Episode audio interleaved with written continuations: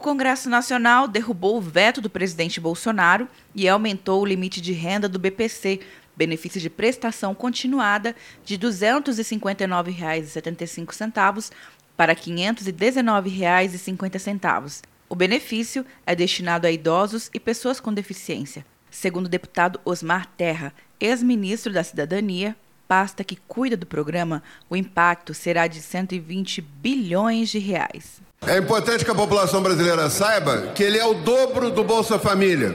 É a maior transferência de renda que tem hoje.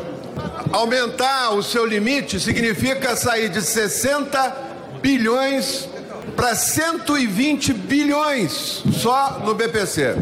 Isso inviabiliza todo o orçamento, inviabiliza inclusive qualquer medida impositiva, orçamento impositivo, termina tudo, evapora tudo. Para a senadora Elisiane Gama, a favor da derrubada do veto, os cálculos do próprio governo indicam um aumento de 11 bilhões de reais nas despesas com benefício. Nós temos aqui o resultado de uma consultoria do governo, da, da liderança do governo no Congresso que mostra que o valor é 11 bilhões. Senadora. Ou seja, é bem menor do que o valor que está sendo apresentado Senadora, pelo deputado das matérias. Agora, a matéria será promulgada como lei, mas para sua execução serão necessários ajustes na lei orçamentária para a alocação dos recursos. De acordo com o governo, isso vai criar despesas obrigatórias ao executivo sem indicação de onde virá o recurso, desobedecendo à lei de responsabilidade fiscal e ao regime fiscal.